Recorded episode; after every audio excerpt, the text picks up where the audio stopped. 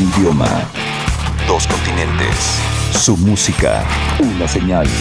Señal BL. Hasta Monterrey, Nuevo León, vamos a presentarles ahora la música nueva del disco nuevo de una banda que estaba acostumbrada a trabajar literal en su cuarto. Y esto los ha llevado ya a estar en diferentes festivales, a estar en diferentes ciudades, a estar recorriendo parte de este país y seguramente, me atrevo a decirlo, pronto estarán recorriendo mucho de este continente. Se llaman Young Tender, tienen disco nuevo y en voz de ellos mismos platicamos de su nuevo sencillo que se llama Tokyo y del nuevo disco que acaba de salir. Aquí está entonces desde Monterrey Young Tender en Señal BL.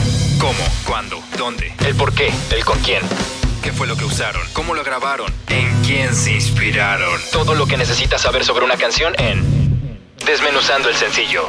Señal BL. Hola amigos de Señal BL, les habla Abel de Young Tender presentándoles nuestro álbum Rotos. Rotos es nuestro primer material de larga duración y el disco habla de un tema en general que es el dolor y cómo sobrellevarlo. No solo refiriéndonos a rupturas amorosas, sino lo difícil que puede ser el día a día y cómo afrontarlo con ánimo. Para la producción de este disco, a diferencia de nuestros primeros dos EPs que fueron grabados totalmente en nuestras recámaras, ahora los, hicimos un 80-20, dándole toques finales y mezcla en, un estudio, cosa que jamás lo habíamos experimentado.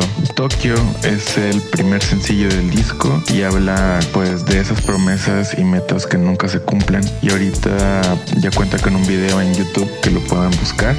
También los invito a escuchar el disco y ver el video de Tokyo. Pronto estaremos presentándonos en el interior de la República y pues espero topármelos a todos ahí. Y un saludo a los que están escuchando Señal BL y los dejo con Tokio. Espero que les guste. Bye.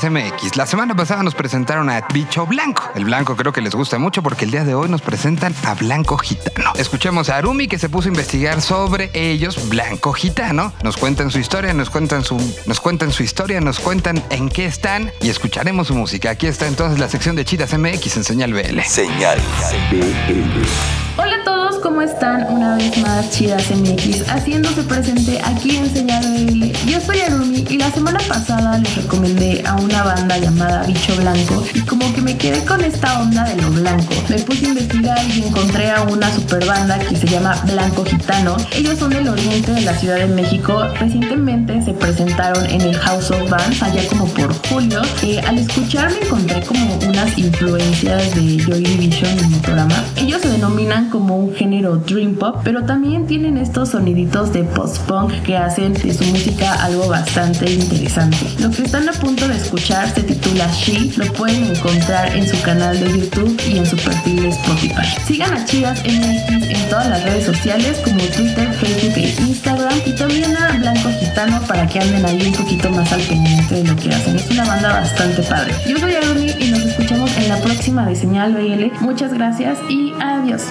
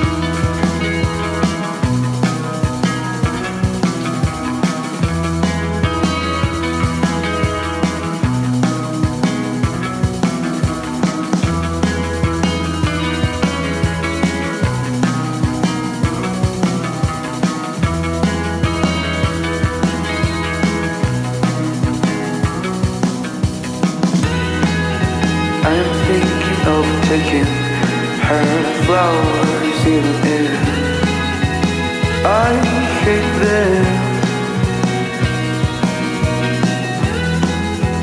She's so good, skin, moon leaves. I'm waiting for the night to say here. She's my girl. She's my girl. She's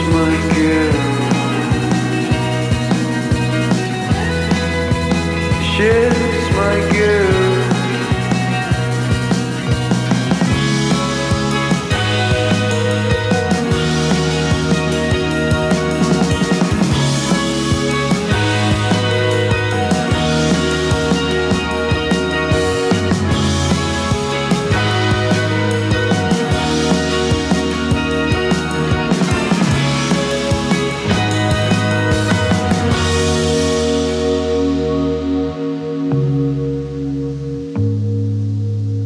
Vamos a viajar hasta Bogotá, Colombia, donde saludamos a todos los que nos escuchan a través de UMG Radio, el momento en que Henry nos va a presentar a Maniland, un proyecto que viene no de la centralización, hoy que habíamos hablado de ello, de Bogotá. Vamos entonces hasta allá. Henry, es el momento de tu sección aquí en Señal BL.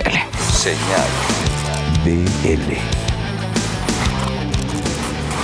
¿Qué tal amigos de Señal Vive Latino? Mi nombre es Henry González, los saludo desde la UMNG Radio en la ciudad de Bogotá. Hoy hablaremos de la agrupación Mavilan, RB, Jazz, Hip Hop y freestyle, más una voz prodigiosa que nace de la raíz afro del Chocó. Eso es Mavilan, una chica que sus comienzos datan del 2011. Como compositora en varios grupos de rap de la ciudad natal, Quibdó. El más notable fue un grupo llamado New Saga, que ya no existe, y tiene canciones inéditas que no son publicadas. En el 2015 lanza su primer EP llamado Ciclos. Se destacan canciones como 6 y ¿Qué tú quieres? Esta vez nos presenta Cuanto Más. Los cambios de voz entre su freestyle con rabia, desahogo del alma y esa voz dulce y alta. Una canción personal, de sensibilidad, pero que se vuelve resiliente desde lo personal a las relaciones. ¿Cómo se deben vivir esos espacios para compartir en estos tiempos? Podría ser una síntesis de una novela del legendario Gabo. Y lo más hermoso es que es de la región del Chocó. Puede ser la banda sonora de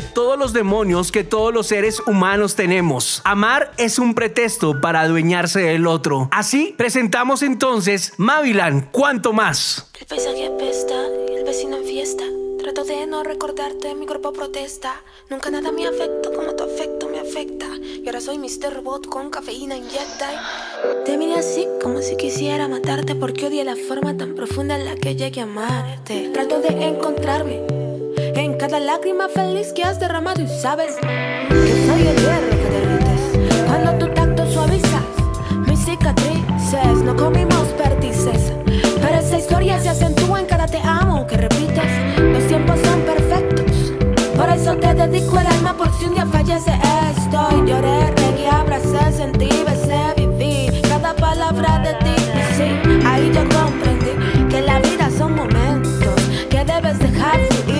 tocar, vivir, dejar vivir, sentir, estar. Cada que quieras soñar en mí, poderte abrazar, decir que el tiempo pasa y reconstruir historias alrededor de ti.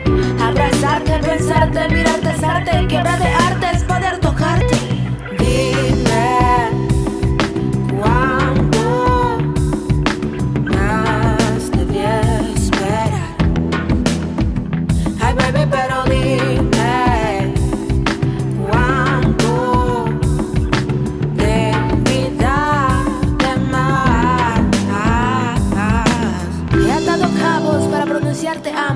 puñaladas varias a mi espalda han clavado y vamos.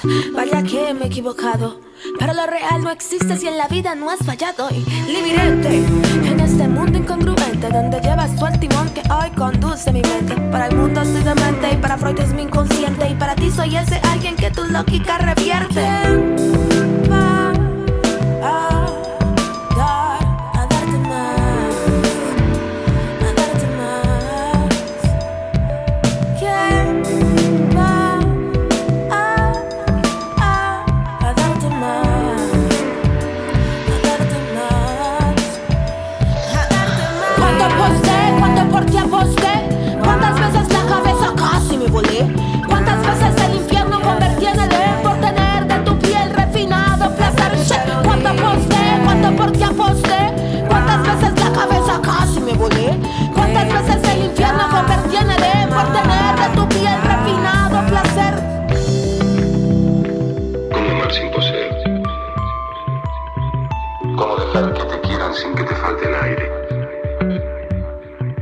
Amar es un pretexto para adueñarse del otro, para volverlo tu esclavo, para transformar su vida en tu vida.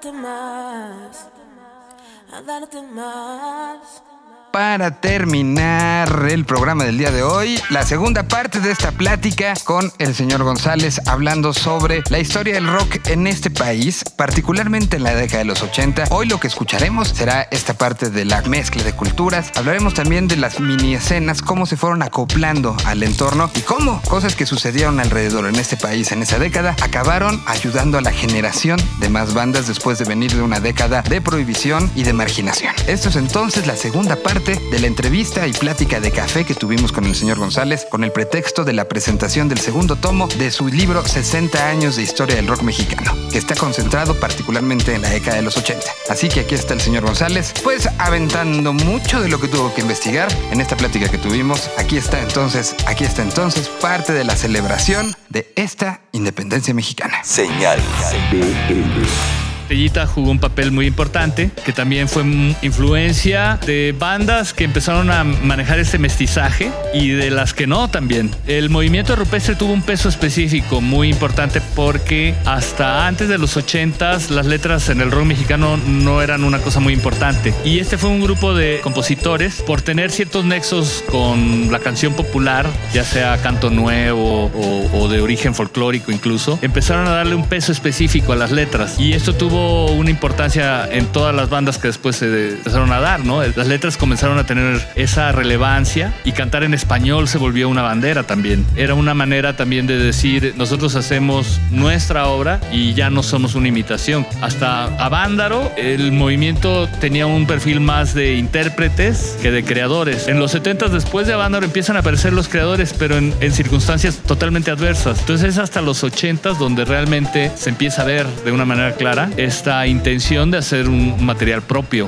mexicano y se da en todas las manifestaciones ¿no? que empiezan a aparecer. El contexto tiene su relevancia también. El Chopo, por ejemplo, fue un, un, lugar muy importante para que se generaran estas cosas. Muchos venían de los ámbitos universitarios y culturales. El Chopo, en la época en que lo dirigía este Ángeles Mastreta, empieza a hacer concursos, aparece el, el Tianguis del Chopo, que después tiene una vida itinerante y termina donde ahora lo conocemos, pero empezó ahí en esa época, en el 80, y y había otros lugares también que eran como, se juntaban los jóvenes y se concentraban las ideas. Estaba el Foro Tlalpan, que manejaba Sergio García Michel y que fue una de las cunas del movimiento rupestre, por ejemplo. Conforme fue avanzando la, la década, estaba el Tecolote, el Foro del Tecolote, donde también empezó a darse una escena de metal que hacia finales de la década fue como muy evidente. Incluso surge un sello que era avanzada metálica y que sacaba discos de, de grupos de metal y luego ya hizo de otros. Pero era una,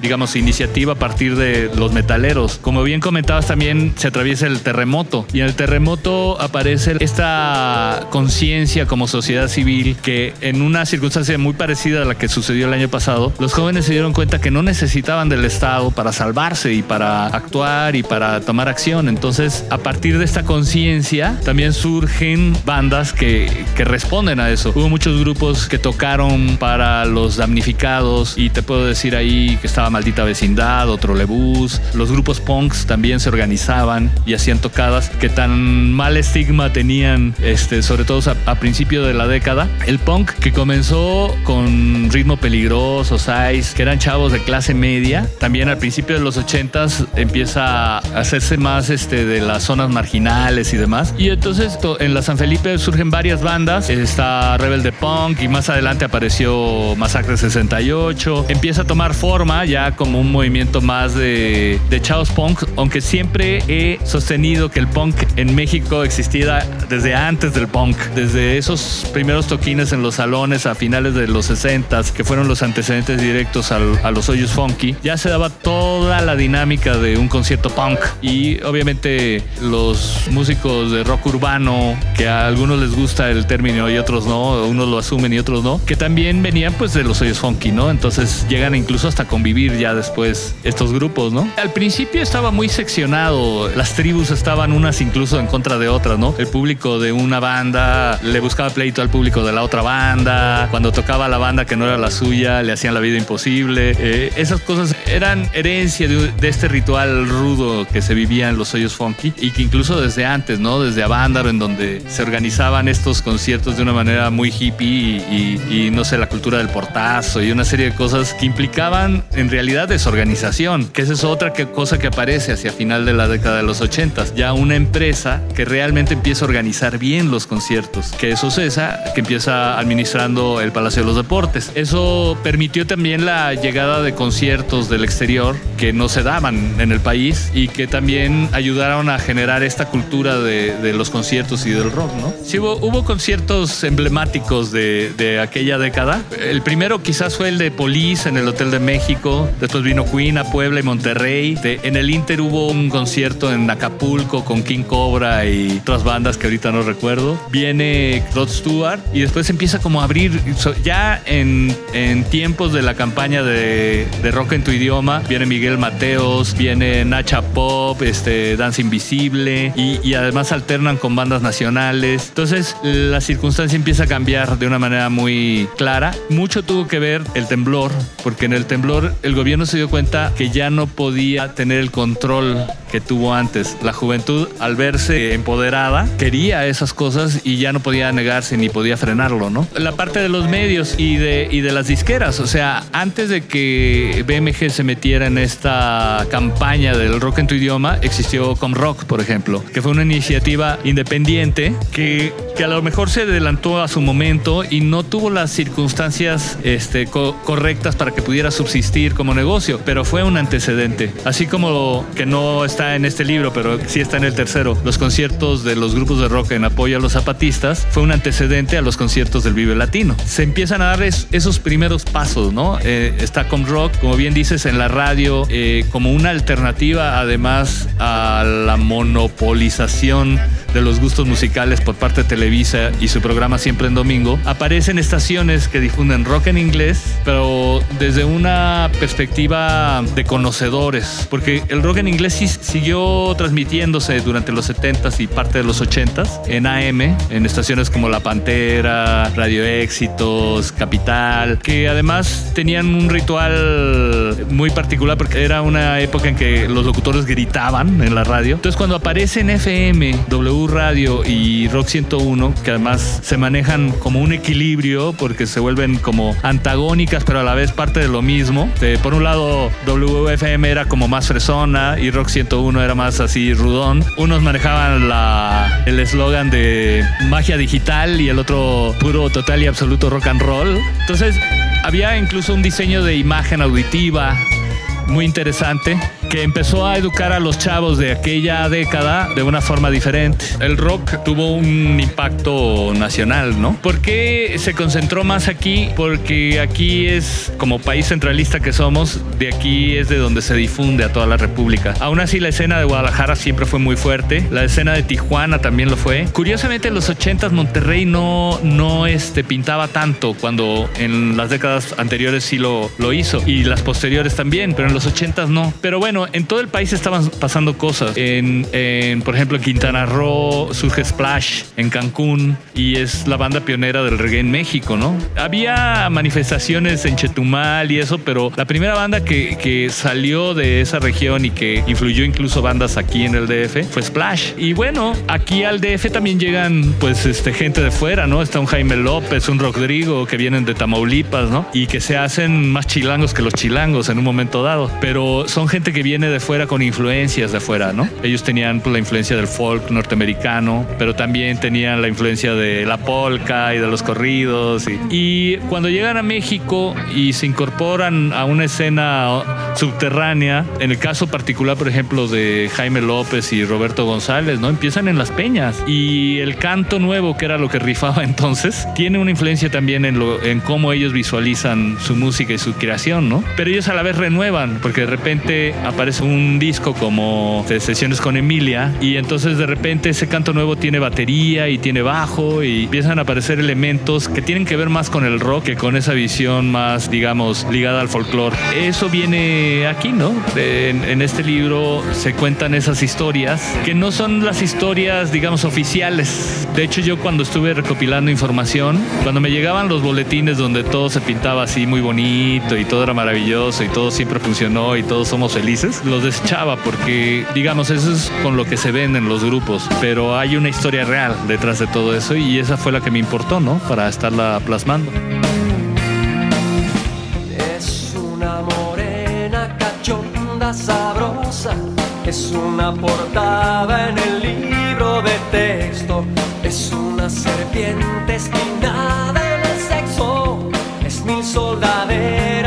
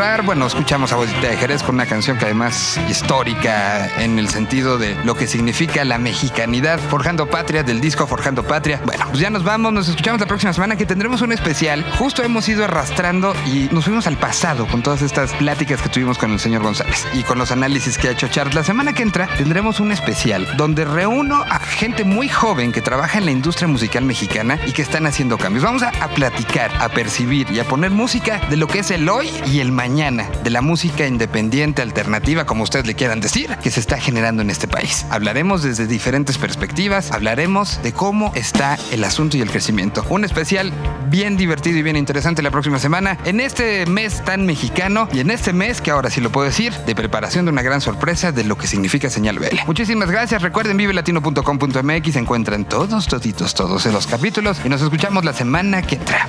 A 20 años, lo que comenzó como un hoy es toda una red de música, ideas identidad. Señal BL.